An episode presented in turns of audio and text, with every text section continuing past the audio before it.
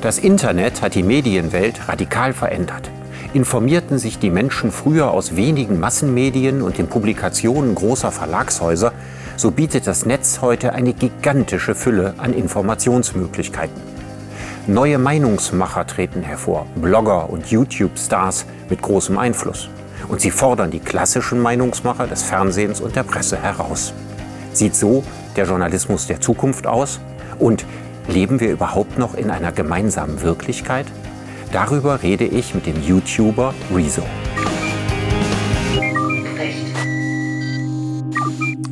Rezo, wie fühlt sich das an, bei einem traditionellen Sender zu sitzen? Ey, weird, allein ein anderes T-Shirt noch anziehen zu müssen, weil es zur Kamera nicht passt und äh, weird, ein bisschen weird. So das Gefühl, in eine völlig andere Welt gekommen zu sein. Ja, äh, aber ich meine, ich, ja, doch, definitiv ist eine andere Welt, vor allen Dingen mit anderen Maßstäben. Also da die, die, die Qualität wird anders gemessen und die, also nicht nur die Herangehensweisen sind anders, sondern sozusagen das, was man, was man anstrebt, ist auch anders. Glaubst du, dass äh, diese Welt eines Tages ausstirbt oder vielleicht schon in naher Zukunft? Nee, glaube ich nicht. Schallplatten sterben auch nicht aus. Keine Ahnung, nur, nur weil etwas alt ist, heißt ja nicht, dass es aussterben muss. Ja, aber dass es vielleicht äh, seine Funktion als Leitmedium einbüßt und dann irgendwie so wie bestimmte Vinylplatten sowas Ja. für Special Effects oder für Special Interests ist. Das scheint ja gerade so zu laufen, ja. Das, das ist ja das, worauf es gerade hinausläuft. Aber ähm, ich, ich glaube, dass sozusagen, also die, die, die, die Herangehensweise so zu drehen hier, die wird nicht aussterben. Die machen nämlich manche Leute auf, auf, auf YouTube zum, zum, zum Beispiel auch. Also es ist jetzt nicht so, es ist ja eine Herangehensweise von vielen. So. Und ich glaube, dass es immer Leute geben wird, die, die, die, die, die diese Herangehensweise mögen werden. Wenn es aber jetzt sozusagen darum geht, das Fernsehen, also nicht so zu drehen, sondern dass man einen Kasten zu Hause hat, wo man einschaltet und da läuft den Tag über was und man muss es sich aufnehmen oder man muss halt, also wenn man es nochmal sehen will, müsste man sich irgendwie aufnehmen. Ich weiß nicht, was, ich weiß nicht, wie heutzutage Fernseher so laufen, ob die das schon können. Aber ich glaube, das äh, wird einfach aussterben, weil das Feature-Set halt schlechter ist. Also das ist ja faktisch schlechter, ein lineares Fernsehen zu sehen, äh, finde ich. Und ähm, du gehörst ja dann der Welt an, also bist sozusagen ein Promi in einer Welt, die möglicherweise das Fernsehen, vielleicht ja auch die traditionelle Presse ablösen wird. Wie fühlt sich das an? ich bin ja Promi, wenn man es jetzt in Anführungszeichen so sagen will, auf YouTube. Aber zum, also das, das, das Medium, das das lineare Fernsehen ablösen wird, ist ja nicht YouTube, sondern ist Online-Videos on Demand zu gucken. Und das habt ihr in der Mediathek auch. Also sozusagen die Mediathek wird einfach das lineare Fernsehen mit der Zeit ablösen, weil immer mehr Leute in die Mediathek switchen werden. Das glaube ich. Ich glaube nicht, dass YouTube die Mediathek vom, vom, von den Öffentlich-Rechtlichen oder so ablösen wird oder irgendwie sowas. Das, das glaube ich nicht mal. Naja, aber sagen wir mal, die, wenn ich gucke, du hast äh, Videos gemacht, auch politischen Inhalts, Zerstörung der CDU, die Zerstörung der Presse. Die haben Klickzahlen von, ich glaube zum Teil das, das, das ältere von weit über 10 Millionen. Ja? Also eine gewaltige Resonanz. Man kann vermuten, tendenziell eher bei jüngeren Leuten, wahrscheinlich etwas weniger bei älteren Leuten. Dann könnte man doch vermuten, dass YouTube und, und dass Menschen, die das machen wie du, irgendwann die großen Meinungsmacher der Republik sein werden. die aktuellen sozusagen Meinungsführer, die sind dermaßen mächtig, dass, dass das, glaube ich, nicht mal ebenso schnell geht. Also ich meine, so eine äh, DPA hat eine riesige Macht, so die Öffentlich-Rechtlichen haben eine riesige Macht. Axel Springer, alter Junge, das sind Leute, die haben, die haben Milliarden in der Hinterhand, wenn sie wollten, um, um zu pushen, dass sie ihre Meinungsmacht erhalten können. Und ich bin einfach ein kleiner Kecko in meinem Wohnzimmer. So ich, also ich glaube, nur weil es da so ein, zwei Sachen gab, die ein bisschen besser liefen, wäre es ein bisschen naiv zu glauben, dass ich hier jetzt im, im, im, im, im, dass ich jetzt ganz alleine gegen solche mächtigen Leute irgendwie was bieten könnte. Aber dieser kleine Kecko hat gewaltige Reaktionen ausgelöst. Also nicht nur bei der CDU, sondern eben auch äh, bei der Presse. Ähm, du bist ausgezeichnet worden mit dem Henry-Nannen-Preis. Also mehr ist im deutschen Journalismus nicht möglich. Machst du deine Rolle da nicht ein bisschen klein? Naja, ich, ich, nee, ich glaube nicht, dass ich meine Rolle klein mache, wenn ich sage, die, die Auswirkung war krass, aber ich glaube nicht, dass ich jetzt der neue Meinungsführer bin. Ich, das glaube ich nicht. Mir geht es eigentlich darum zu verstehen, was deine gesellschaftliche Rolle oder Funktion ist. Also, wenn du über die Zerstörung der Presse sprichst, dann meinst du ja, glaube ich, nicht nur, dass du die Presse zerstörst, sondern auch, dass die Presse selber Zerstörerisches anrichtet. Und ich glaube, genauso hast du das, so habe ich das jedenfalls verstanden, auch bei der CDU gemeint. Dann hat man doch den Eindruck in beiden Videos, du möchtest einem gewissen Meinungskartell die Stirn bieten und mal sagen, was nun wirklich Sache ist. Das ist doch die klassische Rolle eines Aufklärers. Ja, ich, also ich möchte schon mit solchen Sachen aufklären. Ich möchte schon mit solchen Sachen nicht nur die anderen aufklären, sondern mich selber auch aufklären. Am Anfang von so einem Video steht ja immer, ich möchte mich damit auseinandersetzen. Ich weiß ja nicht, was dabei rumkommt. Ich, ich weiß ja nicht, was ich dann finden werde. So. Das heißt, ich möchte mich selber aufklären, ich möchte die anderen auf, aufklären. Ich sehe da natürlich auch so ein bisschen meine Verantwortung, weil ich habe eine Reichweite und jetzt nur Unterhaltung zu machen mit einer Reichweite, denke ich mir, wäre schon cool, wenn ich mir auch bisschen mehr Mühe gebe, weil das Ding ist, mit, mit, diesen, mit den Videos mache ich ja kein Geld oder so. Ich, ich habe da ja eigentlich nichts von, stecke da aber ultra viel Zeit rein. So. Und das, das mache ich natürlich in, in irgendeiner Form auch, weil ich die Verantwortung spüre, dass ich da irgendwie Zeit reinstecken sollte, weil es was, Sinn, was Sinnvolles ist, was einen konstruktiven Diskurs auslösen könnte oder mit, mitgestalten könnte, wo ich einfach einen kleinen, kleinen Beitrag sozusagen dazu leisten kann. Ja, aber dein kleiner Beitrag fällt ja in eine bestimmte Zeit. Also er fällt ja in eine Zeit, in der die Deutungsmacht der etablierten Medien immer stärker in die Krise gerät. Also es gibt immer mehr Leute, die nicht mehr glauben, was in der Zeitung steht oder dem Fernsehen nicht mehr glauben und sowas. Vielleicht am Ende nur noch sich selber glauben oder gar nichts mehr glauben. Und in diese Zeit fällt das ja rein. Also wir erleben diesen großen medialen Umbruch.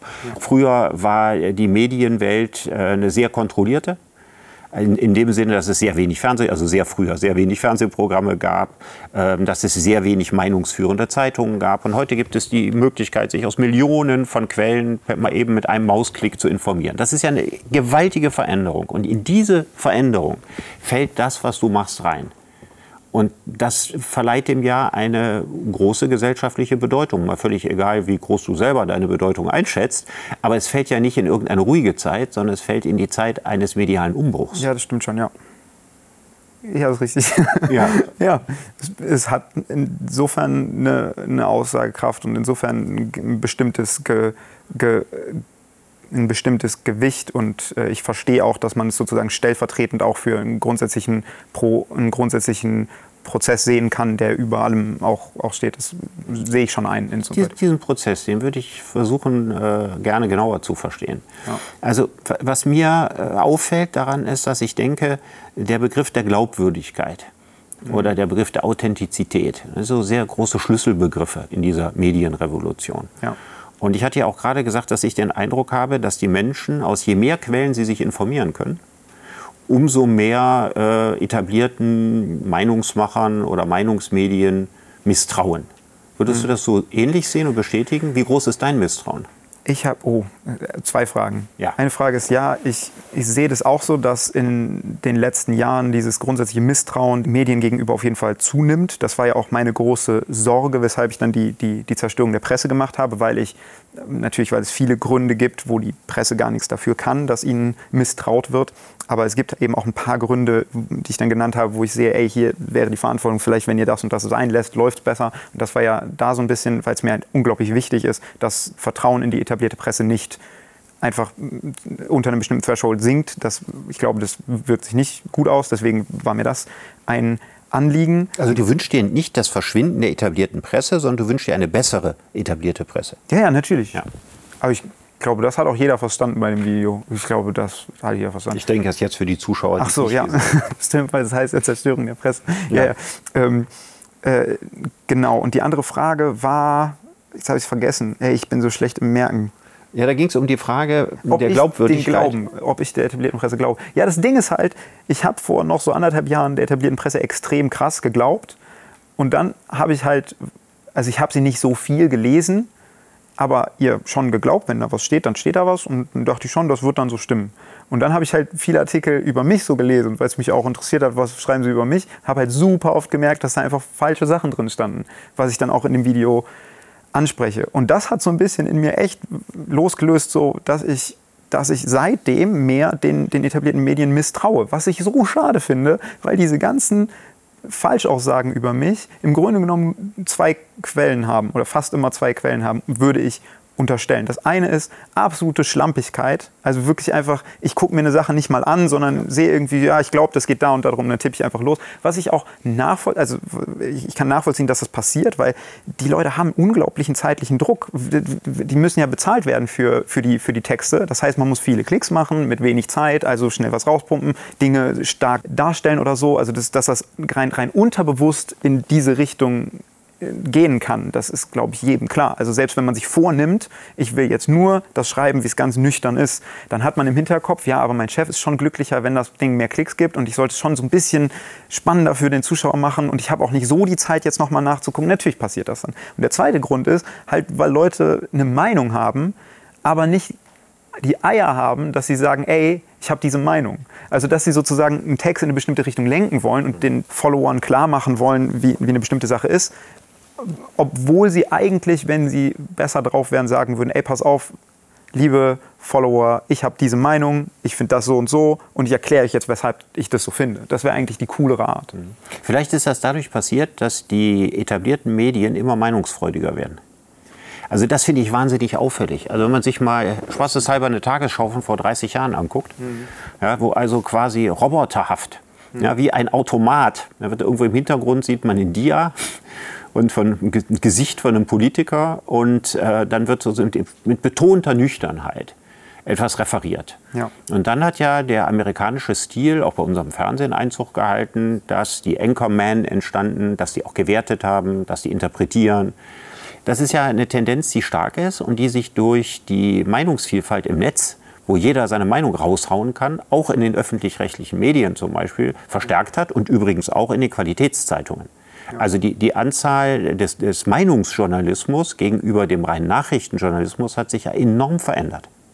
Ist, ist das jetzt eine gute oder eine schlechte Entwicklung? Es ist erstmal eine nachvollziehbare Ent Entwicklung, weil natürlich klicke ich eher auf etwas drauf, was mich entweder aufregt oder wo eine Meinung sozusagen be, be, bestätigt wird, die ich selber habe. Also eins von beidem klicke ich eher drauf, als wenn ich einfach einen nüchternen Artikel lese. Insofern ist es sozusagen rein marktwirtschaftlich erstmal eine Sache, für die nachvollziehbar ist. Und obendrauf kommt dann noch, dass es natürlich viel leichter ist, eine Meinung zu haben, als sich mit einem Thema auseinanderzusetzen. Weil eine Meinung kann jeder haben und das kann man immer runterschreiben. Und vor allen Dingen, wenn man es dann, was ja auch häufig in so Meinungsartikeln dann vor vorkommt, dass man gegen eine Gegenseite ein, ein, das, das, das, das, das, das ein, ein, ein, ein Argument führt, das man aber unglaublich simplifiziert. Also man schreibt einfach, ach, die ganzen Klimapanikmacher, die wollen ja sowieso nur, dass wir alle Rad fahren. Und dann ist es natürlich sehr leicht, da, dagegen was zu Genau, das schaukelt sich dann wechselseitig hoch. Genau, und dann sagen die wieder, ja, und die alten weißen Männer, die wollen doch eh nur das. Und dann argumentiert man gegen dieses eh nur das, was super ein ganz äh,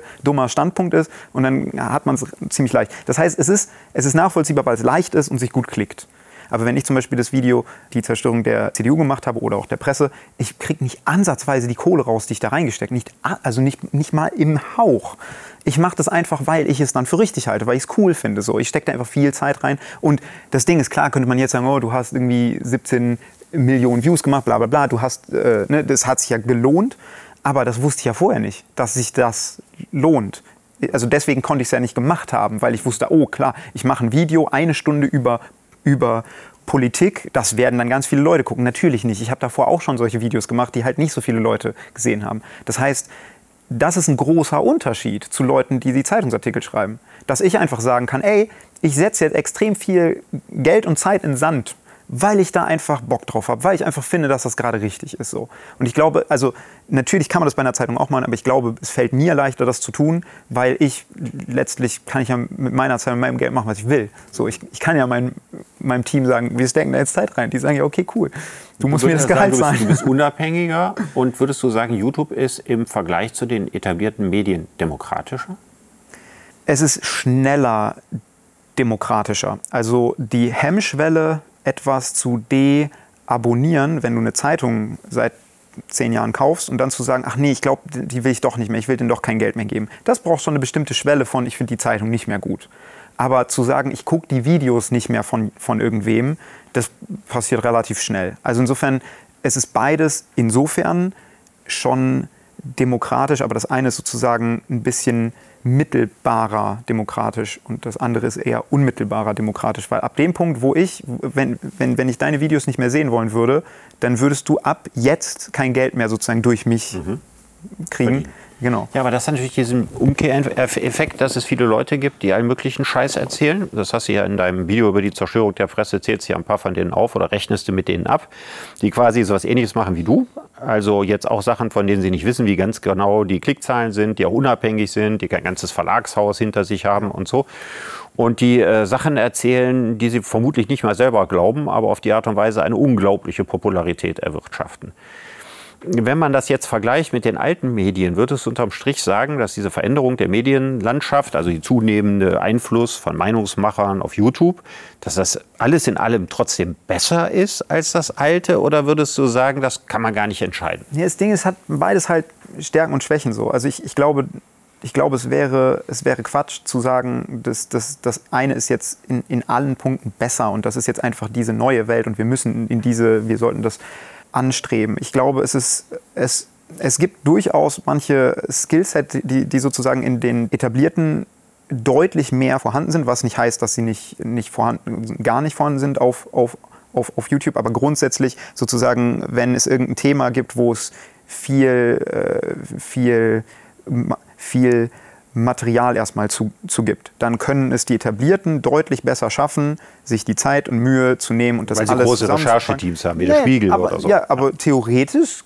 könnten Leute das auf meiner Plattform auch machen. So, aber das passiert halt nicht so oft. Vielleicht liegt es daran, dass sie nicht so große Teams haben, mag sein. Aber ich, ich würde denen schon den Punkt geben, dass, dass sie dieses Skillset einfach besser können, dass sie sozusagen mit einer gewissen Qualität, so einer gewissen Messlatte einfach ordentlich recherchieren können. Könntest du ja prinzipiell auch, ne?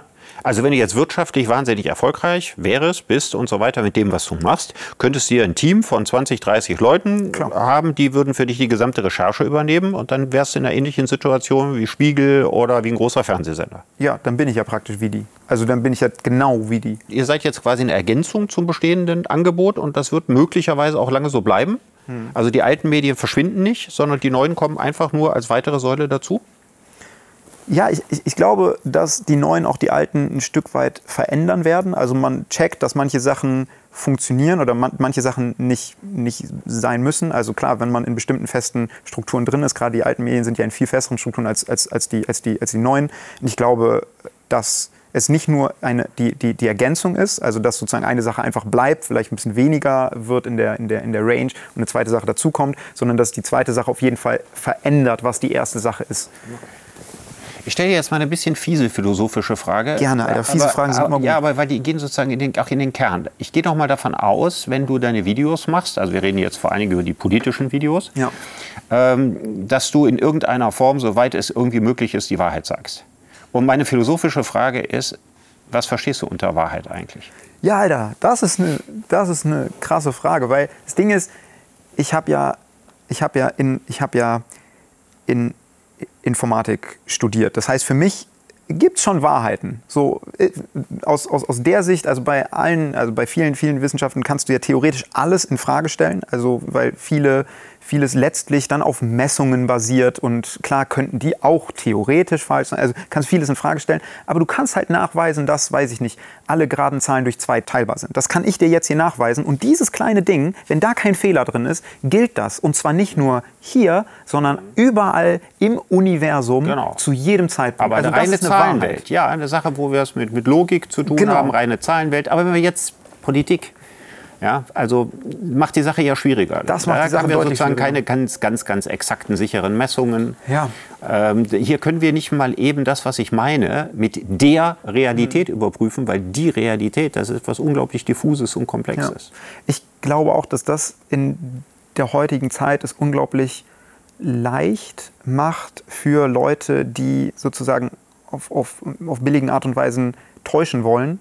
Demagogen haben es auf jeden Fall sehr, sehr leicht in der heutigen Zeit, weil du kannst dir mittlerweile für alles irgendwie eine Quelle suchen. Du kannst mittlerweile für alles dir irgendwas an den Haaren herbeiziehen und sagen, ja, hier ist dieser eine Wissenschaftler aus den 80ern, der hat das gesagt. Genau. Und für irgendwen ist das voll der stronge Punkt, weil der nicht versteht, wie Wissenschaft funkt- äh, Ja. geht so. Das heißt, du überzeugst Leute so krass alleine, wenn du in einem Video Du sagst, schaffst gewaltige Resonanz damit, ja. Also große Echokammern, wo pausenlos diese Meinung wieder begegnet wird, so oft, Ja. ja. dass ich dann nachher felsenfest davon überzeugt bin, dass genau das stimmt und der ganze Rest nicht. Aber der, aber der Knackpunkt daran ist eigentlich, dass wir niemals in unserer, in unserer Gesellschaft gelernt haben, mit Medien umzugehen und mit, den, den, mit, mit Schlussfolgerungen umzugehen. Also wir lernen Logik nie, in- nie, nie, in, in der, in, nie in der Schule. Wir lernen niemals über äh, was wir für ein Bias haben, also was da in, wie, wie uns unser Kopf die ganze Zeit austrickst, so, das wissen wir alle nicht. Das wissen, das weiß jemand nicht, der 20 ist, das weiß nicht jemand, der 50 ist. Also die meisten Leute Ja. wi- wissen darüber nichts. Das heißt, das ist eine große Schwierigkeit. Und Leute können mit Medien nicht, nicht, nicht, nicht umgehen. Aber auch weil sie es nie gelernt haben, weil das bisher Bisher war in Zeitungen, war früher der Grind, einfach was zu sagen und dann, ja, die Leute glauben uns halt. Wenn wir das schreiben, dann ist das so. Das heißt, Leute sind aufgewachsen mit der Denkstruktur, wenn mir jemand etwas überzeugend rüberbringt, der sagt, das ist so, ja, dann ist das wohl so.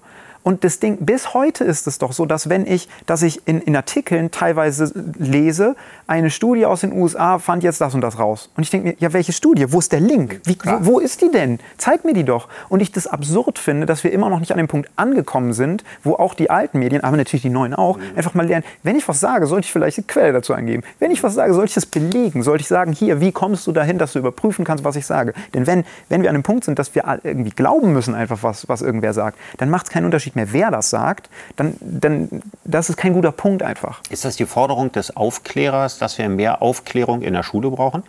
Also, dass, dass, dass Menschen in der Schule nicht vernünftig lernen, äh, mit Informationen umzugehen, Kommentare und Meinungen zu unterscheiden von Fakten und Nachrichten und dass das quasi Mittelpunkt oder einer der Schwerpunkte jeder Schulbildung sein sollte? Voll. Ich glaube nicht mal, dass Kommentare von Fakten unterscheiden. Das lernt man sogar teilweise im Deutschunterricht, glaube ich. Sowas, glaube ich, kommt sogar vor. Aber logisches Denken, also kann, also teilweise stehen in, in, in Zeitungsartikeln drin, er sagt das und das, also sagt er das und das. Und du denkst, nein, das, die Schlussfolgerung ist gar nicht da. Ist die logische Implikation wirklich diese? Nein, ist es nicht. Und die meisten Leute sind nie darin ausgebildet worden. Die meisten Leute, die in der Presse arbeiten, sind auch nie darin aus, aus nie, nie darin aus ausgebildet worden. Das ist ja nicht schlimm, müssen sie ja nicht sein so. Aber das ist natürlich Kacke. Es sagt auch nicht jeder Logiker politisch die Wahrheit. Also der Umkehrschluss also, gilt ja genau, auch nicht. Genau, genau, Ja. genau. Also na, natürlich können Leute im, im Journalismus logisch denken. Aber sie sind nicht darin ausgebildet. Natürlich kann ich journalistisch denken, aber ich bin nicht darin ausgebildet. Das macht halt schon einen Unterschied. Und das ist das eine, das, das mich das massiv stört, wie, wie unfassbar low die meisten Leute in Logik sind und dass sie nicht verstehen, wann eine logische Implikation da ist. Und Ich könnte ja sofort ein Argument geben, warum das so ist. ja? Ähm, ich weiß nicht, ob dir William James was sagt. Nee. William James war in der vorletzten Jahrhundertwende, also um das Jahr 1900, der berühmteste Philosoph der Welt. Und Ja. gleichzeitig der führende Psychologe der Welt. Also seine Principles of Psychology ja, waren der Renner der damaligen Zeit. Und William James ist der Vater des US-amerikanischen Pragmatismus. So, aber Pragmatismus jetzt nicht im landläufigen Sinne, sondern die Theorie, die dahinter steht, ist folgendes. Äh, unser Denken verdankt sich, man hatte sich ja intensiv mit Darwin beschäftigt, ja, das kommt ja von unseren Vorfahren. Und so für unsere Vorfahren war wichtig, dass wir uns in der Savanne die Wasserlöcher merken konnten und orientieren konnten. Und der Wahrheitsbegriff, der war von Anfang an an die Orientierungsfunktion gekoppelt. Das heißt also, Wahrheit war nur in dem Sinne wichtig, dass ich weiß, da ist das Wasserloch, damit ich da morgen wieder hinfinde. Und daraus zieht er die Konsequenz, dass er sagt, die eigentliche Wurzel der Wahrheit für die Menschen ist die Nützlichkeit. Also das, was für unsere Orientierung nützlich ist, das ist das, was wir dann auch irgendwann für Wahrheit halten. So, das kann man auf unterschiedlichem Niveau machen. Das kann man auf unterstem Niveau machen, sind wir bei Donald Trump. Ne? Alles, was für mich nützlich ist, stimmt auch. Aber man kann es auch auf höherem Niveau machen und sagen, es geht nicht um praktische Nützlichkeit, es geht darum, dass es zweckdienlich ist, etwas zu glauben oder nicht zu glauben.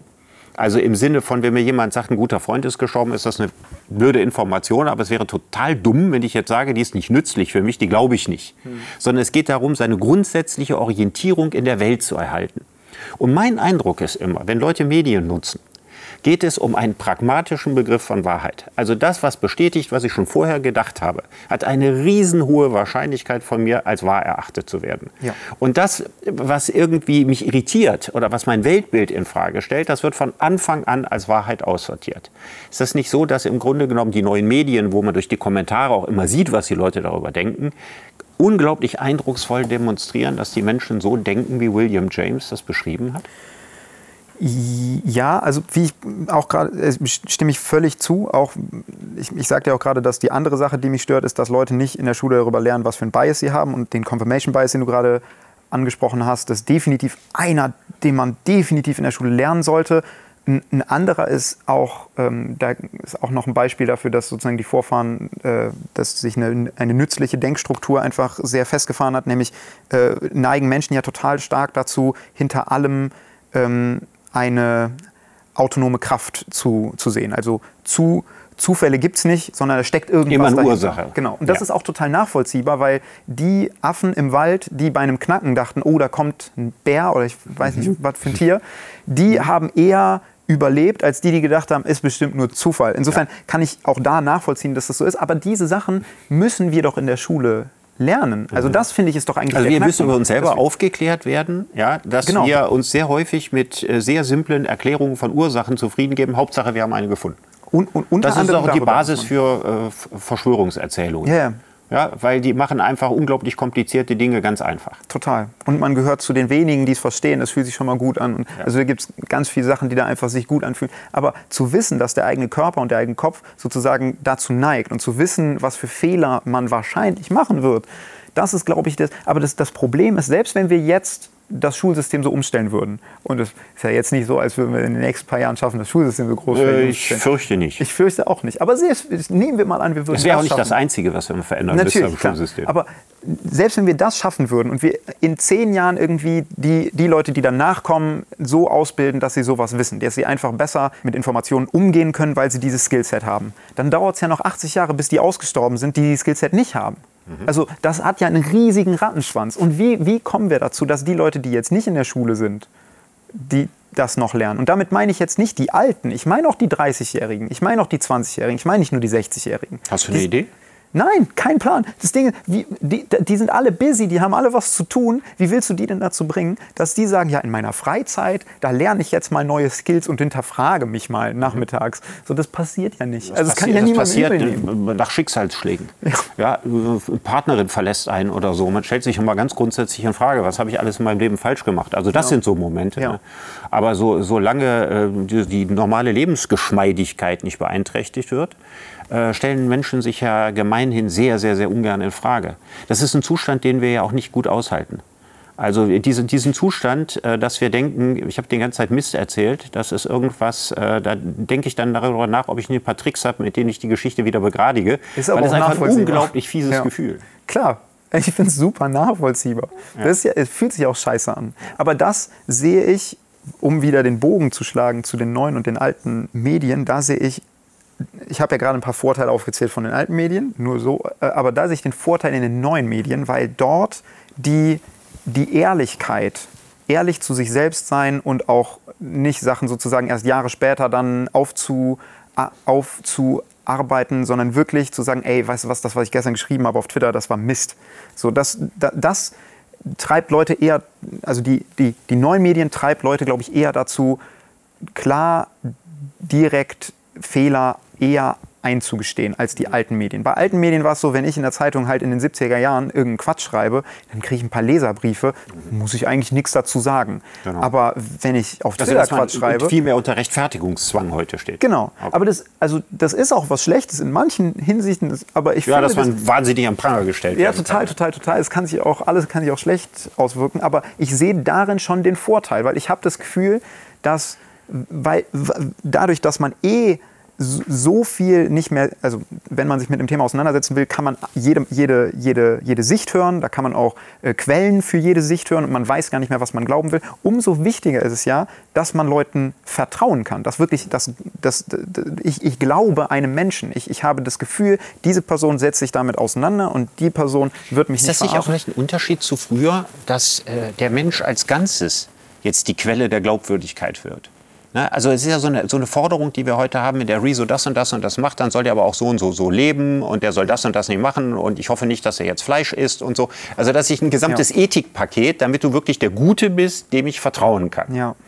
Und das war ja früher nicht so. Also man hat ja früher, übrigens auch nicht von Politikern, erwartet, dass sie privat wahnsinnig anständig und korrekt sind. Diesen Anspruch gibt es noch gar nicht lange. Also ähm, ich würde sagen, der ist erst in den letzten 10, 15 Jahren überhaupt erst so krass entstanden. Den Ja. gab es früher nicht. Und es ist natürlich immer schwieriger, glaubwürdig zu bleiben, je mehr jemand über dich weiß. Ja, also wenn du von morgens bis abends bekannt und überwacht und alles siehst und man weiß, was du da noch gemacht hast und da noch gemacht hast, dann stehst du ja ständig in Gefahr, ja, dieses, dieses Podest, auf dem du dann stehst und was du brauchst, Ja. damit die Leute dir vertrauen, das kann ganz, ganz, ganz schnell unter deinen Füßen weggezogen werden. Es sei denn, man ist ehrlich und baut keine grobe Scheiße. Und wenn man grobe Scheiße baut, dann steht man dazu, weil man ehrlich ist. Ich glaube, das ist halt das Wichtige. Ja, aber die Frage ist, was ist grobe Scheiße? Es kann ja sein, dass du ein paar Dinge machst, die, du selber gar nicht so schlimm findest, aber ein nicht unerheblicher Teil deiner Fans schlimm findet.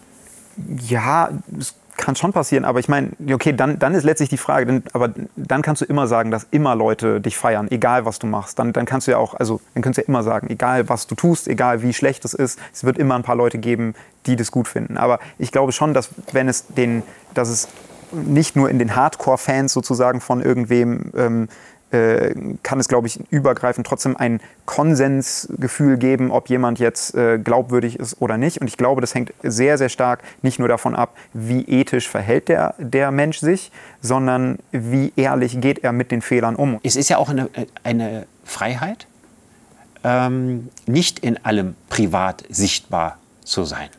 Also Intransparenz Ja. ist ein wichtiges Freiheitsrecht. Ja. Ja, und dass man sagen kann, in der Rolle bin ich dann so und so und so und wenn ich dann privat bin, dann bin ich ein bisschen anders und so. Das ist ja auch eine Freiheit, die man eigentlich hat. Ich habe das Gefühl, dass diese Freiheit immer mehr verloren geht, je höher dieser rundherum Authentizitätsanspruch wird. Ich glaube nicht, dass sie verloren geht. Man sieht sie ja nur nicht. Man soll sie ja nicht sehen. Also das heißt, wenn ich jetzt die Freiheit habe, dass ich in meiner, in meiner Freizeit, weiß ich nicht, ähm, ein, eine, eine Liebesbeziehung zu fünf unterschiedlichen Männern habe, zehn unterschiedliche Kinder habe und mir am Wochenende im, im, im, im, Berg, im Berghain Pillen schmeiße. Ihr kriegt es nicht mit. Ich habe die Freiheit, das zu tun. Aber natürlich siehst du diese Freiheit nicht, weil ich die geheim halten würde, wenn ich sie so ausleben wollen würde als eine Freiheit. Das heißt, du hast den, du hast den Bias, dass du sozusagen die freiheitlich ausgelebten Sachen gar nicht wahrnimmst, weil sie nur freiheitlich sind, wenn du sie nicht wahrnimmst. Was mich noch als, als, als großes Thema beschäftigt, und das beschäftigt mich wirklich sehr stark, das ist der Begriff Öffentlichkeit. Also Öffentlichkeit bedeutet, dass relativ viele Menschen über das Gleiche reden. Also das ist die Herstellung von Öffentlichkeit. Das war, also unsere Vorstellung von Öffentlichkeit stammt eigentlich letztlich aus dem alten Griechenland, in der Polis. Da trafen sich die freien äh, griechischen Männer, ja, die trafen sich dann jeden Tag eigentlich und äh, redeten über die Angelegenheiten des Staates und des Handels und was weiß ich was. So. Und das sig- brachte, zumindest für die Elite im damaligen Griechenland, eine Vorstellung auf der Agora, auf dem Markt, Öffentlichkeit herzustellen. Im Mittelalter war nicht so viel mit Öffentlichkeit. Da gab es eine kleine Funktionselite, die äh, quasi nach wissenschaftlicher Kaderplanung dann zehn Jahre nach Paris geschickt wurde und da ausgebildet und so. Und eine richtige Öffentlichkeit, äh, eine intellektuelle jedenfalls, gab es nicht. Und in der Renaissance kommt sozusagen dieser alte Polis-Gedanke wieder zurück und auf der italienischen Piazza, ja, in Mittelitalien, entsteht unsere heutige Vorstellung von Öffentlichkeit.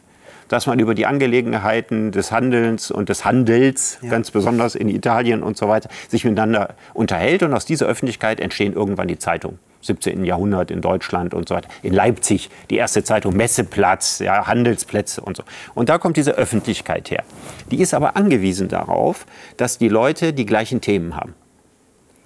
Jetzt haben wir eine so unglaubliche Medienvielfalt und so eine Interessensvielfalt, dass sich jeder bequem in seinem eigenen Segment aufhalten kann und mit den anderen Segmenten eigentlich gar nicht unbedingt Berührungspunkte haben muss.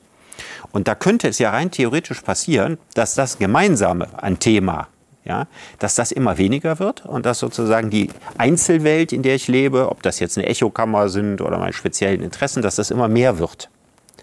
Und es war immer eines der stärksten Argumente für die etablierten Medien, ja, öffentlich-rechtliches Fernsehen, große Zeitungen, zu sagen, wir bündeln das noch, wir stellen Öffentlichkeit her. Ne? Wir, wir haben Themen, wir greifen die Themen auf, wo die Leute sich alle mit dem Gleichen beschäftigen und verhindern die Zersplitterung. Jetzt gehen diese Medien aber deutlich runter.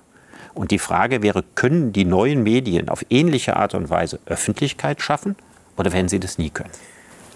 Das ist eine gute Frage, weil innerhalb von sozusagen meiner Szene, meiner Online-Szene so, gibt es sehr große Öffentlichkeiten. Also jetzt gerade vor ein paar Tagen ist, äh, gab es einen Fall, wo es Anschuldigungen wegen sexuellen äh, Übergriffen, wegen Grenz, Grenz, Grenz, Grenz, Grenzüberschreitung gab und es haben Millionen Leute mitbekommen.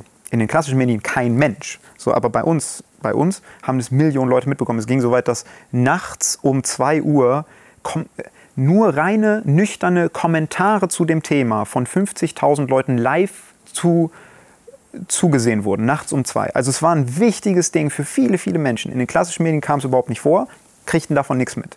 Und was mir das so ein bisschen gezeigt hat, war, es ist eigentlich schade, dass die davon nichts mitbekommen haben, weil es wäre gut gewesen, wenn die sich da einmischen. Es wäre gut gewesen, diese externe Sicht drauf zu haben. Dass sozusagen die Klassischen auf den Sachverhalt drauf gucken, weil die Leute, die in meiner Szene drüber gesprochen haben, die kennen irgendwen, der dann in den Stories mit drin war und irgendwie ist man so ein bisschen zu nah dran, selbst wenn man die Leute nicht kennt, ist es die gleiche Szene und man, keine Ahnung. Und es ist eigentlich, eigentlich ist es ganz cool, so verschiedene Bubbles zu haben, wenn sie denn nicht einfach nichts von, von, von, nix, nix, nix voneinander mitkriegen, sondern in solchen Fällen einfach sich mal überschneiden würden und mal sozusagen als, als Externe sich drauf gucken. Das ist natürlich ein sehr schwieriges System, weil man muss ja dann was von, voneinander mit, mitkriegen und das auch in den richtigen Augenblicken. Und zweitens ist es ein sehr instabiles System, weil die externe Sicht auch dazu führen kann, dass man Dinge falsch einschätzt und dann gibt es einen Streit zwischen den Bubbles. Natürlich, wenn mir da einer von extern an, an ankommt und mir die Welt erklären will, dann kann ich verstehen, dass das auch, also das würde in jede Richtung Leute pissig machen. Das heißt, ich glaube, es, dieses Aufsplitten hat nicht nur Schwierigkeiten, also das können wir jetzt nicht mehr, nicht mehr ändern. Das, das ist halt die Welt, in der wir jetzt leben, dass es mehr alles, auf, mehr alles aufgesplittet gibt und es sozusagen kleinere Subbubbles gibt. Ja, ähm, also diese Angst, dass Menschen eigentlich keiner Information mehr vertrauen, aber ein unbegrenztes Vertrauen in die eigene Meinung haben das scheint sich ja im Augenblick zu verstärken. Vielleicht war das immer schon so, man hat es früher nicht gemerkt. Das ist durchaus möglich. Ja. Aber von dem, was man sieht, wirkt es so, als wenn es sich wahnsinnig verstärkt. Also sagen wir mal, der, der Weg zur eindeutigen Meinung, der scheint immer kürzer zu werden. Jedenfalls, sofern man das medial wahrnehmen kann. Ah, das kann ich nicht einschätzen, ob der kürzer geworden ist, weil war der nicht früher auch kurz? Also ich, ich weiß nicht, wie es sich, an, wie es sich angefühlt hat, ja, in den 80er Jahren Zeitung zu lesen, aber ich habe ja. mir so vorgestellt, du schlägst es auf, da steht von, ja. so ist die Welt. Ja, Fertig. du hättest dich wahrscheinlich selber, also der durchschnittliche Zeitungsleser, nicht getraut, diese Meinung außerhalb des Bekanntenkreises allzu laut kundzutun. Das war der große Unterschied. Also kurz war es vielleicht schon, aber man war vorsichtiger. Und das Zweite ist, man hatte vor Institutionen vermutlich mehr Respekt. Ob das jetzt gut oder schlecht ist, kann man lange darüber diskutieren. Ne? Ja. Aber dass viele gesagt haben, naja, wenn das da und da steht, dann wird das schon stimmen. Ja. So, diese Haltung ist verloren gegangen. Das hat sicher was Gutes und was Schlechtes. Ja. Aber da gibt es bestimmt eine große Veränderung.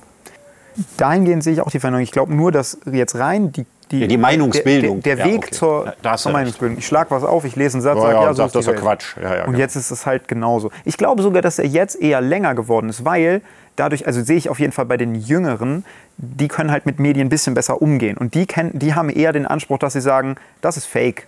Also, dass sie einfach spüren, so, ey, der lädt da hier ein Bild hoch und da sieht man irgendwas drauf, kommt das wirklich daher? Das ist fake. Das machen Leute aus der Presse auch, aber so der Durchschnitts 50-Jährige macht das meinem Bauchgefühl nach weniger als der Durchschnitts 20-Jährige, weil der Durchschnitts 20-Jährige, der kennt sehr viele Fakes. Der ist mhm. aufgewachsen mhm. mit Fakes, nicht mit ich lese was, dann wird es schon stimmen. Aber was ist, wenn der Durchschnitts 20-Jährige dann irgendwann so gut wie keiner Quelle mehr traut? Das könnte ja auch das Ergebnis nee, die, sein. Die Folge oder? ist nicht, dass die keiner Quelle mehr trauen, sondern die Folge ist, dass das Verhalten sich einfach so weit ändert, dass man mehr Ansprüche hat an entweder zeig mir eine Quelle oder ich glaube es wieder nur diesem Menschen, dem ich schon seit Jahren glaube, weil ich merke, dass er mich nicht ver, ver, verarscht. Was ja letztlich dasselbe ver Vertrauen ist wie damals in, in, in, in eine Zeitung oder auch heutzutage noch. Da steckt Zeitung. jetzt erstmal ein ganz großer Optimismus hinter, oder? Das klingt ja jetzt sehr positiv. Ey, ich, ich glaube schon. Ich glaube, dieser Teilaspekt, den finde ich sehr, sehr schön, dass er sich, also dass bei jüngeren Leuten sozusagen der Anspruch an Nachweisbarkeit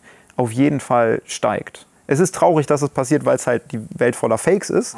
Aber, und es ist, natürlich ist es nicht so, dass es jeder junge Mensch macht. Ich meine jetzt nur in einer groben Tendenz. Aber ich, ja, ich sehe das. Und die andere Geschichte, die Angst vor der Zersplitterung der Öffentlichkeit, dass die Menschen sich nicht mehr genug im gleichen Segment aufhalten, um noch über das Gleiche zu reden?